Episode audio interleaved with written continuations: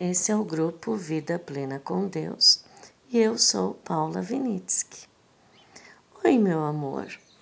Ontem eu falei sobre oração, né? A gente já está dois dias falando sobre oração e porque a oração é a base, né?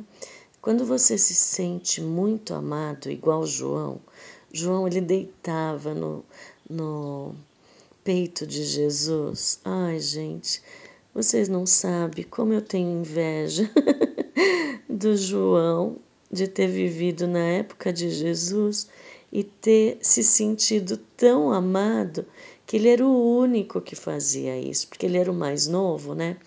Então ele, ele tinha essa intimidade com Jesus.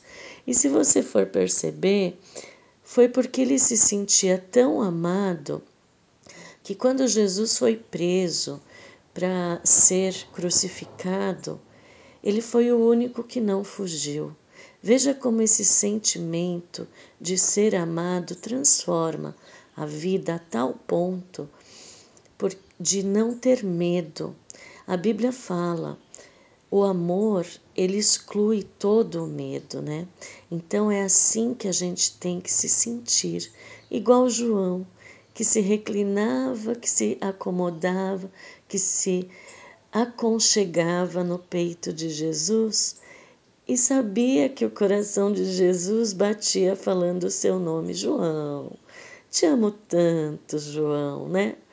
Então, sempre que eu vou orar, eu não oro mais ajoelhada, porque quando você se ajoelha, começa a doer aqui, começa a doer ali.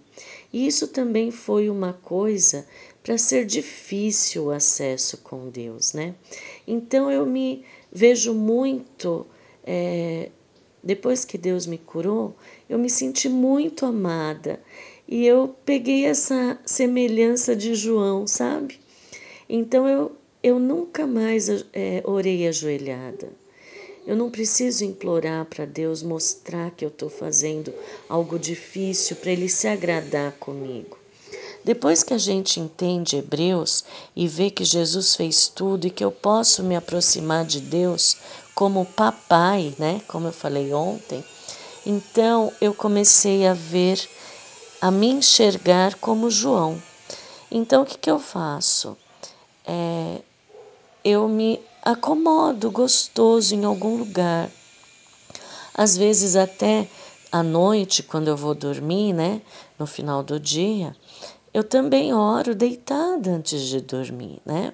Em vez de deixar aqueles pensamentos acelerados na cabeça, quando você começa a orar, você começa a entregar as coisas para Deus e daí no dia seguinte, quando eu acordo, eu me aconchego em algum lugar gostoso, deixo as pernas relaxadas, o corpo relaxado e começo. E eu me imagino muitas vezes como se fosse João, como se Jesus estivesse aqui do meu lado e eu pudesse encostar a cabeça no peito dele e conversar com ele, com o papai, com o Espírito Santo. E é por isso que eu vou contar um segredinho para vocês.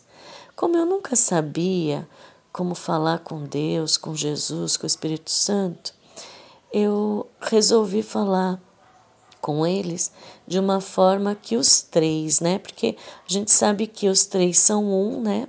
Então, tudo que um pensa, o outro também pensa, tudo que um sabe, o outro também sabe. Então, eu começo a oração falando papai, né? Bom dia, né? Mas depois eu falo Oi, meus amores, bom dia. Que bom que vocês me deram mais um dia de vida, né? Como é gostoso estar tá aqui para a gente conversar e começar o dia nos braços de vocês, né? Então, é esse o meu segredinho. Eu me assemelhei a João. Eu peguei essa intimidade para mim. Porque depois que Deus me curou daquela doença, que eu tinha dores terríveis, e vai, já fez 11 anos que Ele me curou, é, foi um amor, eu senti um amor tão grande, e é isso que eu quero compartilhar com vocês. Busque ao Papai, a Jesus e ao Espírito Santo de uma forma íntima. Comece a se sentir parte da família. Comece a quebrar essa coisa maçante que nos foi imposta, né? Essa coisa de cerimônia, de falar palavras difíceis, de ter que mostrar que você vale alguma coisa. Não, meu amor. Você vale porque eles fizeram tudo. Primeiro, eles criaram você. Você tem um propósito maior com eles, né? E depois, eles fizeram tudo para você ser uma nova criatura. No batismo, você teve uma nova identidade, você é uma nova criatura, você faz parte da família do papai, tá bom? Que Deus te abençoe. Deus não, que papai te abençoe. É, a gente pega esses ritmos, né, de, de falar, né? Tem que quebrar também. Que papai te abençoe, que você se sinta abraçado e aconchegado nos braços de Jesus e tendo a certeza que o Espírito Santo habita em você e guia os seus pensamentos, tá bom? Um beijo e até amanhã. Tchau.